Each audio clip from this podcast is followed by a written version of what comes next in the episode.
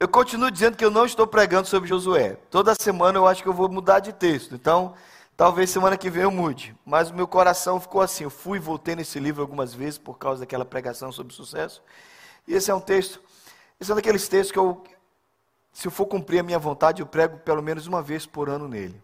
Mas a última vez que eu usei esse texto nessa igreja, eu usei em eu usei na igreja branca. Eu estava vendo a data, é uma data de 2015, porque as minhas mensagens, logo abaixo do, do tema da mensagem, eu escrevo a, a data. Eu preguei, esse te, eu preguei esse mesmo texto a última vez em 2015 na igreja branca. E eu queria ler esse texto com vocês. Eu queria que ele alcançasse o seu coração nessa manhã. Irmãos, quando a gente lê a Bíblia, Deus está falando. Vocês creem assim? Quando o pastor explica, às vezes é a palavra do pastor, às vezes é Deus misturando a palavra de Deus. Cuidado para você não achar que tudo que eu estou falando aqui é a palavra de Deus. Se eu estou falando uma brincadeira, é brincadeira. Entendeu? Agora, quando a gente lê a Bíblia, Deus está falando. Então, ouça Deus. A leitura bíblica é fundamental para que você depois entenda o que Deus está falando com você essa manhã.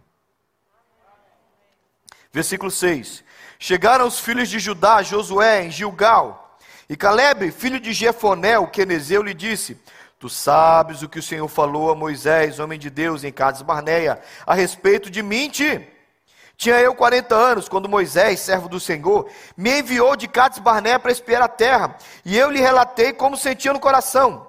Mas meus irmãos que subiram comigo desesperaram o povo, eu, porém, perseverei. Diga, perseverei. Bem forte perseverei em seguir o Senhor, meu Deus. Então Moisés naquele dia jurou, dizendo: Certamente a terra em que puseste o pé será tua e de teus filhos, em herança perpetuamente, pois perseveraste. Olha a palavra de novo, fala alto: perseveraste em seguir o Senhor, meu Deus. Eis que agora o Senhor me conservou em vida, como prometeu. 45 anos ah, desde que o Senhor falou esta palavra a Moisés, andando Israel ainda no deserto, e já agora, sou de 85 anos. Estou forte ainda hoje, como no dia que Moisés me enviou. Qual era a minha força naquele dia? Tal ainda agora para o combate, tanto para sair como para voltar.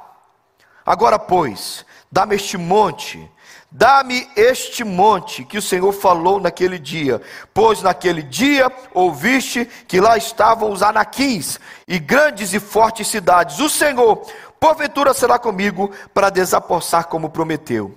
Josué abençoou e deu a Caleb, filho de Jefoné, Hebron em herança.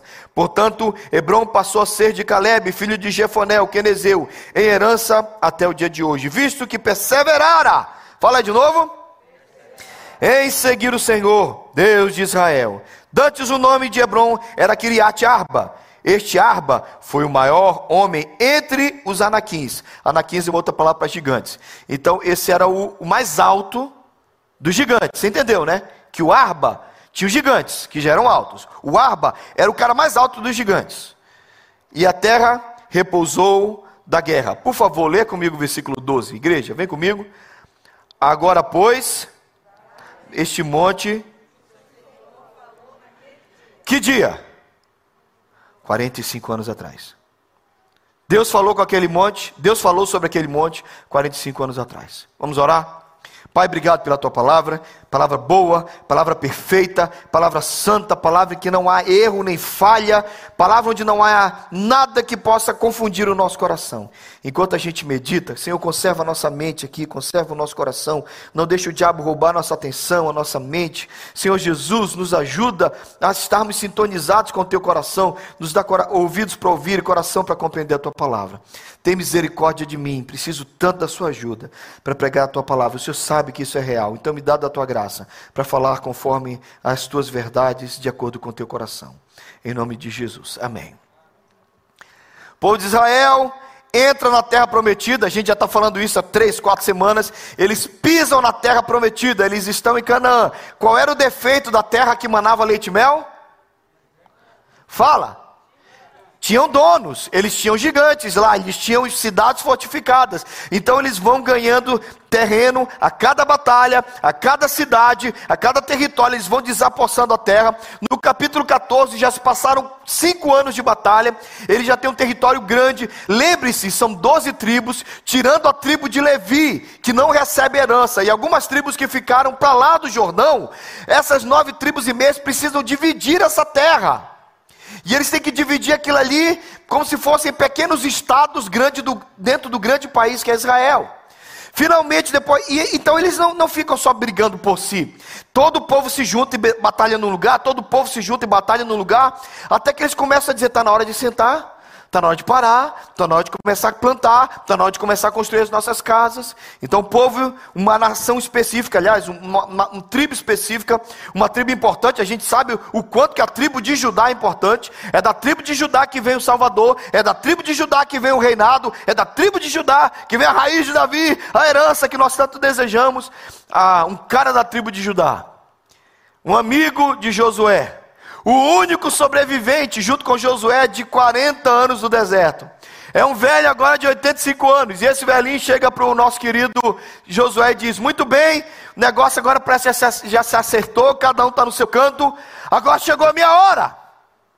Eu quero a minha herança, eu quero a parte que me cabe nesse latifúndio, eu quero a parte que me cabe em todo esse processo aqui. E eu olho para esse texto e eu vejo um ancião de 85 anos querendo brigar com gigantes. Alguém me explica por que um velho de 85 anos quer brigar com um gigante?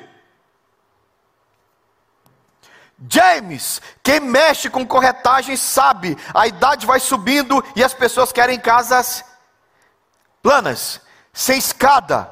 Porque é bom que a escada do idoso seja plana. O cara tem 85 anos ele quer uma montanha. Que vai dar trabalho para subir e descer. O cara tem 85 anos. E ele podia dizer: Vamos escolher um lugar tranquilo, batalha sempre. A gente vai dar um chute em dois, três cananitas. É nossa. Ele diz: Não, eu quero o lugar onde morava o mais alto dos gigantes. Tem alguma coisa errada com esse cara ou tem alguma coisa errada conosco? Então, quando eu venho para vocês e resolvo falar sobre um cara de 85 anos que está pensando em batalhar contra gigantes e ele quer a montanha, gente, Hebron não é qualquer lugar. Davi vai reinar em Hebron. Os sete, primeiro an sete primeiros anos de reinado de Davi é em Hebron. Hebron é lugar de, de liderança, o Hebron é lugar de cabeça, o Hebron é lugar de reinado. Kiriat Arba, Arba, o maior de todos os gigantes, morava lá. Ali era como se fosse um lugar para ser alcançado para o top dos tops. E o velhinho de 85 anos, que é aquela montanha, volta no tempo 45 anos. 45 anos. Há 40 anos, há 40 anos antes de chegar na Terra Prometida, e mais os 5, né? A gente tem 5 anos de batalha, mas há 45 anos atrás, Israel tinha acabado de sair do Egito. Israel está ali se preparando para entrar na Terra Prometida. Seriam mais ou menos duas semanas a partir de Cades Barneia. De Cades Barneia, Moisés chama 12 líderes de, e diz: não eram 12 qualquer, qualquer, qualquer homens, quaisquer homens, eram 12 líderes, 12 cabeças das, 12 cabeças das tribos, e diz: vocês vão lá vocês olham a terra e tragam notícia. Os caras eram chamados de. Fala sério, como é o nome deles? Espias, só você sabe. Gente, o nome desses caras, o, o, título dado a eles, o apelido que eles dão na Bíblia para esses caras são espias. Eles vão olhar a terra. Qual é a principal habilidade de um espia? Ver, enxergar, espiar. Dizem que da Bahia para cima a revista Veja se chamava espia. Em alguns lugares, olha. Mas é olhar. É ver. Espia vai para ver. Espia vai para olhar. Espia vai para enxergar. E os caras vêm, mas eles não enxergam. Dez voltam e dizem: esse negócio não vai dar certo, esse negócio não vai para frente, essa é uma furada, isso é uma grande furada, trouxeram a gente para cá, esse Moisés é um doido, a gente devia ter ficado no Egito, estamos numa terra, somente dois homens se levantam e dizem, não, a terra é boa, vamos lá, quem são os dois homens? Bíblia simples, vamos lá galera, me ajuda, me decepciona não. E já tinha falado isso, ainda bem que você lembrou. Josué e Caleb. Então vem um decreto de Deus ah, que parece ser doloroso. E eu não sei se toda a nação ficou sabendo disso, mas com certeza Moisés e os caras ficaram sabendo. Vai morrer todo mundo. Essa geração que saiu do Egito morre tudo. E vem uma outra geração. E é essa geração, que é a geração de Josué, que vai pisar a terra prometida. Profecia para nós, não vou gastar tempo com isso aqui, mas agora presta atenção. Nesse dia, Deus fala com Caleb. Lembra daquela montanha? Caleb, sim. Deus falando através de Moisés. Lembra daquela montanha? Lembro. Lembra daquele lugar que você gostou? Aquela montanha do gigante? Pois é. Daqui a 40 anos, a montanha é sua. Todo mundo precisa de uma promessa. Todo mundo precisa de uma promessa. Todo mundo precisa de algo que Deus te deu, isso vai manter o seu coração em chamas. Se você está aqui e seu coração não arde, é porque você não ouve nada de Deus, e porque você não ouve nada de Deus, você não espera nada dessa vida. Todo mundo precisa de uma promessa. Todo mundo. Para você chegar aqui, você precisa ouvir algo de Deus. E isso precisa tomar conta do seu coração. Talvez a palavra que acontece, que eu mais gosto, a palavra mais aplicável sobre esse texto, é a palavra visão. O que faz um velhinho de, 40, de, de 85 anos, após 45 anos de peregrinação, de luta, de batalha, o cara quer guerra, o que faz esse cara querer, depois de 45 anos de deserto, aos 85 anos de vida, batalhar, é que ele tinha uma visão. Ele tinha uma visão. Deus mostrou alguma coisa para ele. E essa visão encheu o coração dele. E por essa visão ele vivia. Ele viu a montanha. Ele enxergou a montanha. E a partir daí ele passou a viver para ver a visão se cumprir. Olha para cá. Uma pessoa sem visão é um coitado. Uma pessoa sem visão é uma coitada. Uma pessoa que não sabe o que está acontecendo. Irmãos, o que mais me agride é olhar para um, um, um, rio, é olhar para uma correnteza e ver um pedaço de madeira no meio da correnteza. Ele não é nada. Porque um barco navega. Porque um barco navega. Até o surfista sabe o que está fazendo. Um pedaço de madeira, ele é só jogado para um lado e para o outro. Meu irmão, o Senhor Jesus nunca te chamou para ser um pedaço de madeira levado pela correnteza. O que faz diferença para mim, e com todo respeito, o que faz diferença entre homens e homens, entre mulheres e mulheres, entre gente e gente, é a visão. E visão produz vida, visão anima vida, visão traz um impacto na sua vida. Você não vai além da sua visão. Ninguém vai além da sua própria visão. E quem não tem visão não vai a lugar nenhum. Se eu sair por aquela porta e você me perguntar para onde você vai, e eu disser para você assim, não sei, se eu der uma volta, der um quadrado no quarteirão e voltar, você pode reclamar comigo? Por quê? Porque eu não tinha alvo. Quando eu saio de um lugar e digo que eu não sei para onde eu vou, se eu der uma volta no quarteirão, não deu em nada. E eu acho que esse exemplo é aplicável à vida de muita gente. Para onde você está indo? Eu não sei. O que você está fazendo? Eu não sei. Talvez as minhas pregações sejam chatas no sentido de ficar te incomodando. Mas eu preciso te cobrar, e eu preciso te cobrar no momento da vida que você está. Qual é a visão da sua vida? Para onde você está indo? O que está acontecendo? Você não vai além da sua visão. E se você não tem visão nenhuma, você não vai a lugar nenhum. E para quem não tem visão, qualquer coisa está bom. Mas isso não é vida. Nós não somos gado num pasto, baixando a cabeça, mordendo, mordendo capim e vivendo para ser abatido a qualquer momento. Eu me recuso a aceitar isso na minha vida e na sua vida. Nós temos um Deus, um Deus de propósito, um Deus de sonhos, um Deus de visão. E esse Deus quer falar ao seu coração. E a melhor coisa que eu posso te dizer: Deus tem um sonho, Deus tem uma visão, Deus tem um projeto, dê um nome que você quiser: sonho, visão, projeto, ah, ah, o que é chamado, a palavra que se aplica, eu não sei. Melhor a você, mas eu sei de uma coisa: sem visão, você não vai a lugar nenhum. Por 45 anos aquele velho acordou e disse: Eu sei que existe uma montanha e Deus me falou que ela vai ser minha. Há uma montanha para você. Você só precisa descobrir qual é. E eu sei quem pode te dizer: o nome dele é Espírito Santo. Quantos creem nisso? Quantos creem que Deus fala? Quantos, sinceramente, quantos creem que Deus pode falar a respeito da sua vida profissional, sua vida financeira, sua vida intelectual, sua vida de estudo, sua vida espiritual, seu chamado? Quantos creem que Deus fala? Então você precisa de uma visão. Sabe por quê, irmãos? A visão ela produz algumas coisas. Primeira coisa e fundamental, eu estou usando essa, essa figura por um motivo. A visão, você olha lá, passa pelo olho, a visão produz impacto até no mundo dependendo de quem é o visionário e de quem recebeu a visão. Em primeiro lugar, a visão é a essência, é a essência da perseverança. O texto diz, e você repetiu três vezes comigo: Ei, perseverou, Caleb perseverou, Caleb perseverou, por que perseveraste? Gente, olha para cá! O segredo da vida é perseverar. E o segredo do fracasso? O segredo do fracasso é desistir. Porque é assim que a gente se arrebenta. Esse homem, irmãos, olha para cá. Quem já não viveu isso aqui, ó?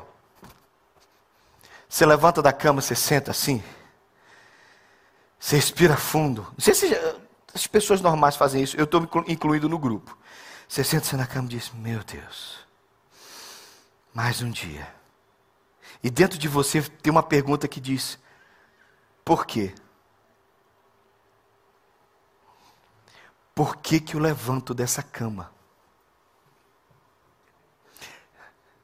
Não, para quê? Então deixa eu melhorar a pergunta. Obrigado. Para que que eu vou sair? Por que que eu não fico aqui? Sabe aquela história? 8h30 de domingo, domingo, 8h30 da manhã de domingo, a mãe abre a porta do quarto do filho e diz: Levanta e vai para a escola dominical. Ele diz: Não quero ir, quero dormir. Levanta e vai para a escola dominical. O cara diz: Não quero ir. Aí a mãe diz: São 8h30, você levanta e vai para a escola dominical agora. Ele diz: Me dá três motivos para levantar da cama, mãe. Aí a mãe fala: Tá bom. Primeiro, porque você tem 35 anos. Segundo, porque você é o pastor da igreja. E terceiro, porque você tem que deixar de ser preguiçoso.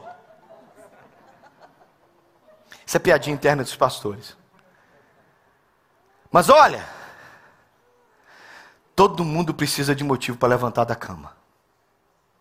Todo mundo aqui precisa de motivo para levantar da cama. E eu não estou falando só de levantar da cama, eu estou falando de perseverar. Para que tanto trabalho? Para que tanto esforço? Irmãos, eu creio que em Deus nós achamos motivação para isso. Mas a motivação vem da visão. Pensa na posição de Caleb, olha para cá. Sabe o que é o pior na espera da bênção? Me corrige, vocês que esperam a bênção. É quando a bênção chega para os outros, mas não chega para nós. Quantos anos, quantos anos ele esperou pela, pela terra prometida? 40. E depois, quando eles pisaram na terra prometida, todo mundo começou a ganhar a sua terra. E eu acho que os cinco últimos anos foram os piores. Sabe quando uma mulher chega, a Carla ouve isso aí, vocês que ouvem com certeza, quando uma moça chega assim, as minhas amigas estão todas casando. Eu estou querendo casar faz cinco anos. Eu quis casar com 25, eu já estou com 30. Já ouviu alguma coisa assim? Bem, quando você tem 25 anos e passam-se 5 e você está com 30 e você não casou, é uma coisa. Agora, quando você tem 80 anos, 5 anos é muita coisa. Sabe o que é que Caleb viu? Dia após dia, Naphtali ganha a sua terra, Zebulon ganha a sua terra, o pessoal de Benjamim ganha a sua terra, cada nação, cada tribo está ganhando a sua terra, e agora o pessoal começa a plantar. E eu, justamente eu, o guerreiro, tô velho, gente. Cara, Caleb e Josué eram os mais velhos de todo aquele povo. Não tinha ninguém mais velho que eles. Todo mundo morreu. É assim que Gilmar se sente no nosso meio. Eu ia falar, eu ia falar do Odaí, mas eu fiquei com pena. Mas olha só, aí a gente pensa assim, cara, todo mundo morreu, todo mundo é pelo menos 40 anos mais novo que eles. Gente, pensa comigo, pensa comigo. Pensa você no lugar que você é 40 anos mais velho que todo mundo. E que está todo mundo recebendo a bênção. E por cinco anos já estão plantando, já estão semeando, e você está lá guerreando, e está guerreando, você diz: Deus, quando chega a minha vez? O meu Deus nunca falhará. Eu sei que chegará a minha vez, minha sorte ele mudará A nossa hora vai chegar. Se a gente perseverar. E Deus apertou Caleb. São 80 anos. Para quem tem 80 anos, 5 anos é muita coisa. E ele espera 5 anos vendo a nação se estabelecer. Até que Deus toca no coração dele e diz: Parece que agora é a hora de Judá. E o velhinho diz: Está vendo aqui? Está vendo isso aqui? Continua forte. Minha irmã me visitou o mês de janeiro todo. Ela chegou no final de, de dezembro, a gente ficou. E a gente precisava de um tempo só nós dois para conversar algumas coisas. E a gente saiu, ela queria tomar um café americano e nós saímos para tomar um café americano, eu e Thaís. Eu tenho 51 anos, Thaís tem 46 anos. Somos irmãos desde que ela nasceu. E ela tirou meu reinado de filho único, né? Sentamos, e a gente fez uma breve, entre ovos, bacon, mashed potatoes, a gente fez uma breve revisão da vida. E num determinado momento nós olhamos para nossa mãe. Ela falou, a Thaís falou um pouco da vida dela, eu falei um pouco da minha vida. Algumas coisas, algumas tensões, preocupações, inquietações. Coisa de irmão que não tem tanto tempo para falar, a conversa se estendeu. E de repente a gente começou a falar dos nossos pais. Meu pai é um homem brando, amoroso, tranquilo. Meu pai é paizão, abraça. Mas a gente começou a falar da nossa mãe. A minha mãe ensinou para ela e para mim que a perseverança é a rainha de todas as virtudes. Enquanto a gente conversava, a gente falava isso. A gente foi ensinado a não desistir. A gente foi ensinado a não desistir. É incrível como a, a, a dona Lídia cravou isso em nós. Derrota é, é, é, desistir, derrota é baixar a cabeça. Você fica firme, você aguenta o tranco. A minha irmã está há 22 anos na mesma companhia.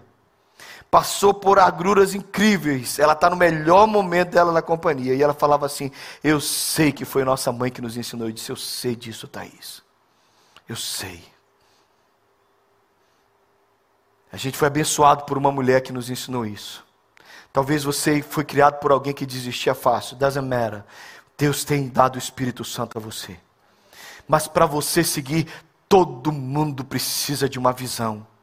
O que levantava Caleb, quando todo mundo tinha sua terra, quando todo mundo estava se dando bem, quando todo mundo estava já se aquietando, e ele continuava tendo que guerrear, porque ele era o guerreiro, porque ele era o campeão, porque ele era o líder de Judá, porque ele era o mais velho da tribo, porque ele era a motivação de todos. E quando o braço ficava cansado, ele lembrava: Eu tenho uma montanha, a montanha é minha, Deus me prometeu, e eu vivo para pisar nessa montanha. Essa é a nossa vida. O que nos faz perseverar tem um alvo.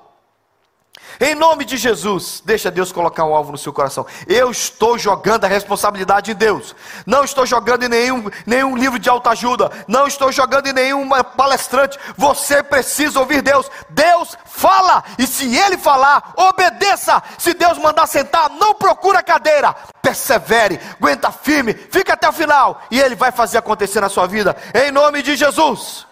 O meu coração anima nisso. O meu coração se anima em gente perseverante, que segura firme e que vai até o final. E quando eu estou muito mal, e não acho que eu não fico mal, não acho que eu não fique mal, fico muito mal, irmãos. Eu já beijei a lona não sei quantas vezes.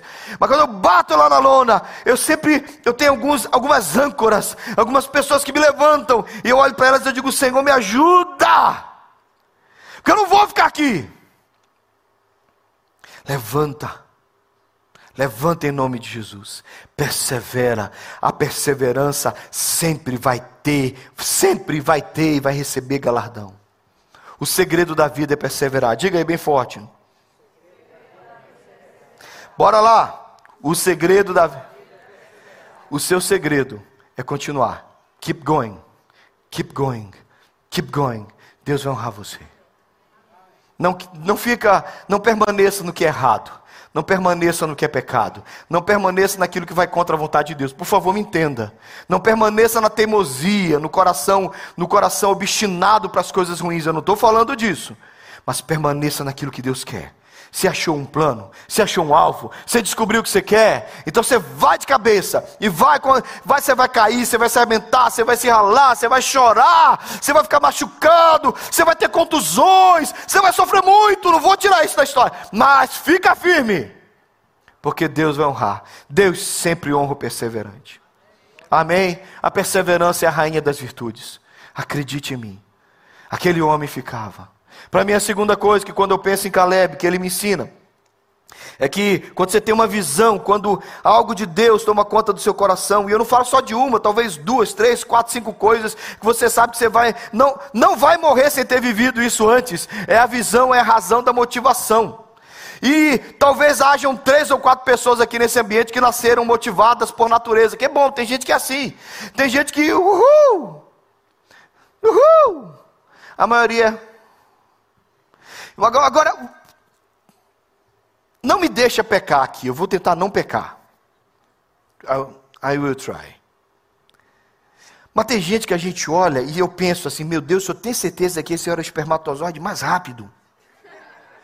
Com certeza esse era o espermatozoide mais rápido.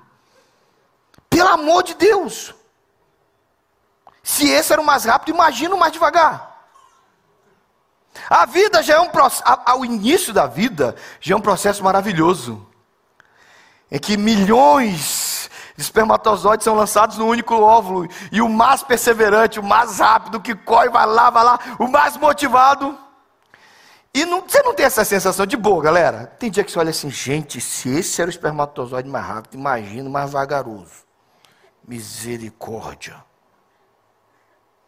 Comentários à parte da minha meu pecado. Vamos voltar para o sermão agora, né? Talvez você não seja motivado naturalmente. Mas, que um exemplo simples. Lembra do desenho animado, quando eles pegavam assim uma cenoura, colocavam assim na frente do cavalo? E o cavalo ia lá. Todo mundo precisa disso. Um pouco de motivação faz toda a diferença. Um pouco de motivação, ou muita motivação, faz a sua vida andar. Então vamos para o ponto que eu preciso. Você precisa estar motivado. E só uma visão faz você ficar motivado. Aquela hora que você senta na cama, que você olha para aquilo e você diz: Eu não quero ir. Aí você pensa na montanha e você diz: Não, eu vou lá, porque vai acontecer. Irmãos, pagar a conta não levanta a gente direito da cama. Mandar dinheiro para o Brasil não faz a gente levantar da cama direito. A gente, a gente entra no automático, a gente vira robô. Mas uma visão faz. Eu preciso que você seja mais do que esse. Você não é gado. Em nome de Jesus, eu estou falando isso já há semanas. Você não é gado. Você não está no meio do pasto. Você não, é, você não é levado no meio do rebanho. O único rebanho que eu quero que você faça parte é das ovelhas de Jesus Cristo. Mas as ovelhas, elas não são como gado. O gado é tocado. Ovelha, como é que é a ovelha de Israel? Você lembra como é que são as ovelhas de Israel? O pastor vai atrás ou vai na frente? Você sabe disso, né? Em todos os outros modelos pastoris, é o pastor vai atrás tocando as ovelhas. No modelo das ovelhas que a gente aprende da Bíblia, quem vai na frente? E quem vai atrás? As ovelhas seguem. E elas têm um alvo, elas têm um pastor, elas têm um, algo a seguir. Jesus é o nosso alvo, Jesus é a nossa visão. Se te falta alguma visão, siga Jesus, que vai valer a pena. Mas você precisa de motivação. Eu gosto, tudo que tem a ver com motivação me anima. Um videozinho besta. Alguém sabe quem é Jackie Chan? Você sabe que o Jack Chan é mais um coreógrafo do que um lutador. Todos os, todos os filmes do Jack Chan, ele não usa, quase nunca usa um dublê. Ele já quebrou não sei quantos, quantas vezes ossos do corpo. Mas tem um discurso dele no dia, a, a academia que dá o Oscar, eles dão alguns Oscars para de honra honra ao mérito, e eles vão dar um para o Jack Chan. Aí a, a, o discurso é muito legal, vale a pena assistir. Ele pega aquilo e ele fala que ele ainda estava lá na China. O pai dele fala assim para ele: é, é, Quando é que você vai ganhar um desse? Ele fala assim: ha, Pai, eu faço filmes de ação engraçados. Não dão Oscar para esse tipo de gente. Vinte e poucos anos antes, depois, ele veio para os Estados Unidos e ele fez amizade com o Stallone. Ele entrou na casa do Sylvester Stallone e ele viu uma estátua do Oscar. Ele disse que ele cheirou, que ele beijou, que ele apertou. E ele disse assim: Eu quero uma dessa. E no dia que ele está com a estatueta na mão, ele fala assim: Eu consegui. Eu consegui. O que, que existe de tão legal nisso? Simples. Ele teve motivação. A razão dele de continuar, de keep going, é que ele tinha uma motivação para perseverar. A gente não persevera só por perseverar, a gente precisa de motivação. Você precisa estar motivado, motivado em Deus, motivado pelas coisas, motivado pelo que vai ser te dado. E você vive no mundo para te decepcionar, você vive no mundo para te desanimar. Pior que isso, você vive no mundo de gente que passa o tempo inteiro, talvez você não perceba, mas o jeito que a nossa mídia agora é feita, ela é feita para detonar você. Essa mídia te ensina a consumir, mas ao mesmo tempo ela te detona. Você percebeu isso? Qual é o lance da mídia? A mídia bate e abana, como diz o outro. Por um lado, ela faz assim, ó, compre, tenha, viaje, faça isso, use essa roupa, use esse carro. E ao mesmo tempo ela diz: você não pode porque você é pobre, você não consegue. Então, quando você bater de cara com a sua realidade, você sofre. Então você vai para lá para a mídia e mente como todo mundo e faz de conta que você é feliz. Tudo isso é mentira e essa é a grande sacada do diabo nas redes sociais. Agora olha para cá, a motivação de Deus não vem desse tipo de coisa. A motivação de Deus vem do Senhor, vem de dentro, vem do Espírito para a gente fazer as coisas. Você precisa estar motivado. E a motivação vem de uma montanha. Eu vim aqui nessa manhã perguntar qual é a tua montanha. Talvez a primeira pergunta que eu deva fazer antes dessa é: você tem uma montanha? Você está indo para algum lugar? Você está indo na direção de alguma coisa? Você precisa de uma montanha. E o Espírito Santo vai te dar. O Espírito Santo vai te dar. Amém? Amém. Diga, eu quero. eu quero. Levanta a cabeça, Senhor, eu quero. Manda aqui para mim. Deus fala conosco, irmãos. Deus fala conosco.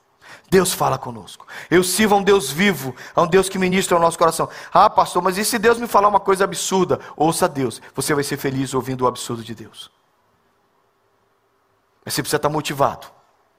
Sangue no olho.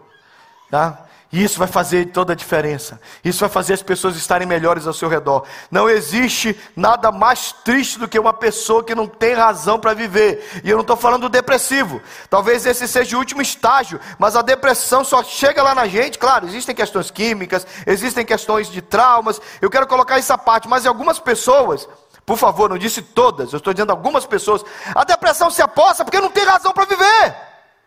E aí não é culpa de passado, não é culpa de trauma, nem pai, nem mãe, nem namorado que deixou. O que acontece é que você está assim, porque você não tem uma montanha como Caleb tinha.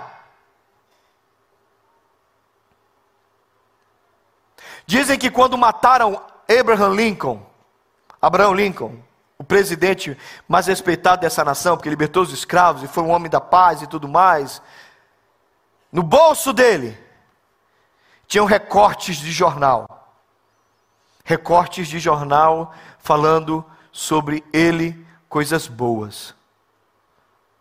E eu fico imaginando por que um homem da estatura de Abraham Lincoln precisa de recortes falando coisas boas a seu respeito. Porque todo mundo precisa de motivação. Todo mundo precisa de motivação. Até um gigante como Abraham Lincoln. Você precisa estar motivado. E aqui talvez venha um conselho muito especial. Se afaste de gente que só quer te jogar para baixo. Ou você gruda nessas pessoas para evangelizá-las e trazê-las para Deus, ou então você se afasta. Porque nunca tem zero a zero em relacionamento. Ou você influencia, ou você é influenciado. Ou você está influenciando, ou você está sendo detonado. E aproxime de você Aproxime de você. Quatro, cinco pessoas, não mais que isso, não mais que isso, não mais que isso. Tenha quatro, cinco pessoas para que num lance de telefonema você liga e diz: Ora por mim, o que é que eu faço? Se você tem quatro, cinco pessoas assim, você é rico. Porque toda a motivação que Deus pode te dar nesse dia é alguém que vai te dizer: vai lá, vai firme. Você tem alguém assim? Se você não tem, hora que Deus dá também. Você precisa de motivação.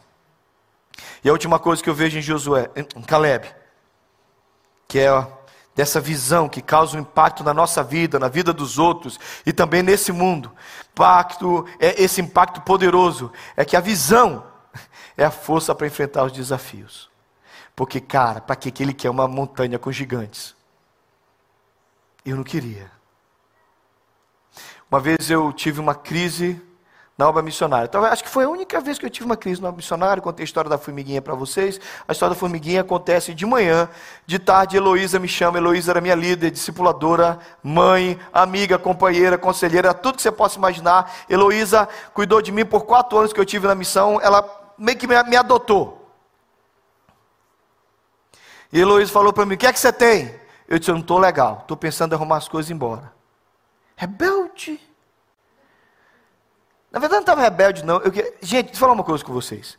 Tem hora que a gente quer, que a gente quer ganhar Deus na rebeldia. Você já tentou fazer isso? Você vai dizer, o senhor vai ver Deus, eu também vou ficar aqui. Aí Deus do céu fica, oh! você acha mesmo? Você acha mesmo? As rugas de preocupação de Deus, as rugas de preocupação de Deus. Aí você está lá, oh! e eu estava lá meio que rebelde, eu vou mostrar para Deus agora que eu estou chateado e tal. Lembra? Elias, tentou isso também, não deu certo. Entrou na caverna. Aí a, a Heloísa falou assim: Ô Thales, por que, que você está assim? Ah, não sei, está difícil, estou sem sustento, negócio de obra missionária, eu acho que já deu. Ela olhou para mim e disse assim: Sabe qual é o seu problema? O que, que é? Falta de desafio. Você só funciona com desafio. Nunca ninguém tinha falado isso para mim. Eu tinha 25 anos. Eu tinha 25 anos. Nunca ninguém havia falado isso para mim. Eu digo: Explica melhor, minha chefa. Ela falou assim: Você precisa de alguma coisa te empurrando. Alguma coisa tem que queimar. Alguma coisa tem que tocar fogo no seu coração. Gente, aquela mulher leu a minha alma, Fernanda. Ela leu a minha alma. Eu disse assim: do que, que a senhora está falando, dona Heloísa? Eu chamava ela de dona Heloísa. Do que, que a senhora está falando? Ela disse: meu filho, é simples assim. Tem alguma coisa para você fazer que vai te, vai te puxar, vai te empurrar, vai exigir, vai demandar energia, esforço, choro, lágrimas de você, você está animado. Eu disse: é. E se está tudo fácil, você está mal? Eu digo: é, se está tudo fácil, eu faço besteira. Rapaz, eu não estou dizendo que todo mundo é assim como eu.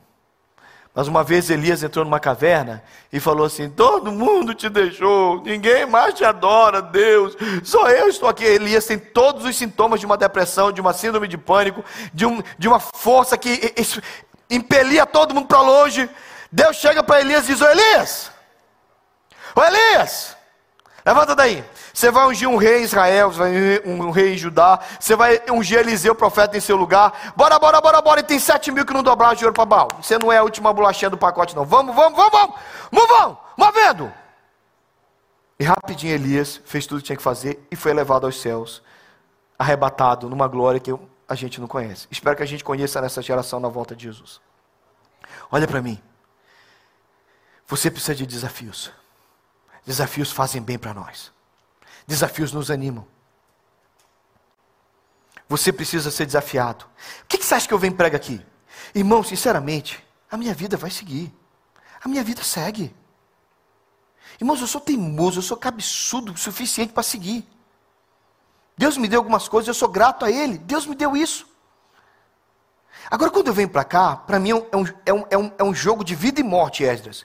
Porque eu venho para cá, eu venho para cá, eu venho assim, eu preciso sacudir aquele povo. Eu preciso chegar lá e eu preciso dizer: acorda! Irmãos, não é por minha causa, é por causa de vocês. Vocês têm mais para viver com Deus e nesse país, no seu trabalho, na sua vida. E a minha função, espiritualmente falando, sacudir você a cada domingo e dizer: sai da sua zona de conforto e vamos andar.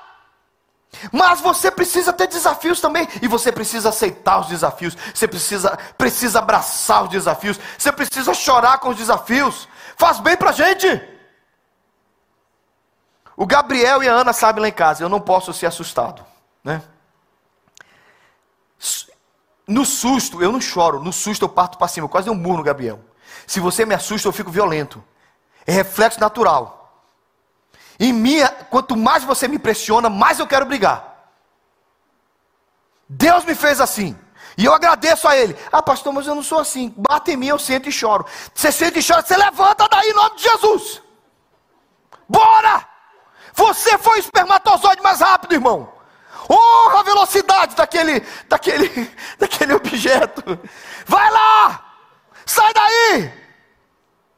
Você precisa de um desafio. Você precisa animar. Vamos animar! Irmãos, essas coisas fazem bem para nós. Um projeto de Deus, um projeto na sua vida, faz bem para você.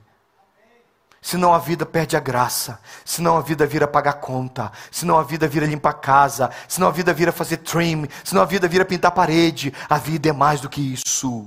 A vida é mais do que isso. Há um Deus que te escolheu com um propósito. Há um Deus que tem um projeto para a sua vida. E eu não vou desistir até que Deus me dê voz. Enquanto eu puder pregar, eu vou pregar que Deus tem um propósito na sua vida. E você precisa aceitar os desafios. E vai, corre atrás. Porque todas as vezes que nós crescemos na vida, nós crescemos quando nós aceitamos um desafio. E todas as vezes que a gente, a gente, é, a gente diminui, a gente encolhe, a gente piora, é quando a gente quer viver somente de tudo que a gente já conseguiu. Não tem jeito. Esse homem de 85 anos está dizendo: Eu quero guerra, eu quero briga, Josué, eu quero bater nos gigantes. O, o, o, o Jeff, lembrei do. tá afim de dar uns tapas nos caras hoje.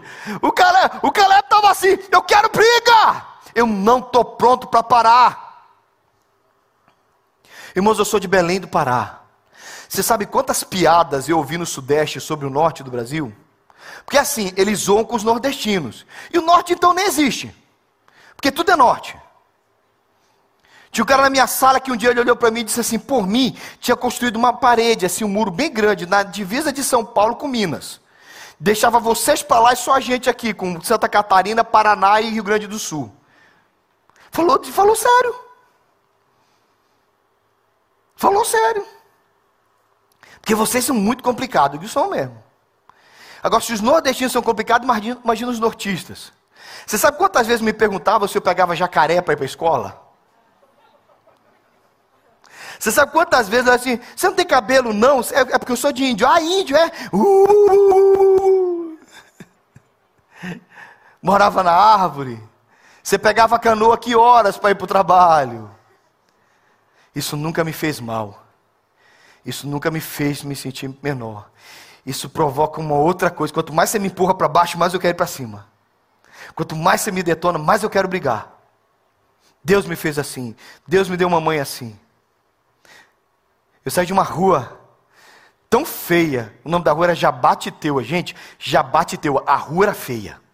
Quando eu tinha quatro anos, a rua era feia. A rua era feia. O esgoto à vista. Você vê, a gente brincava de barquinho na. Na vala.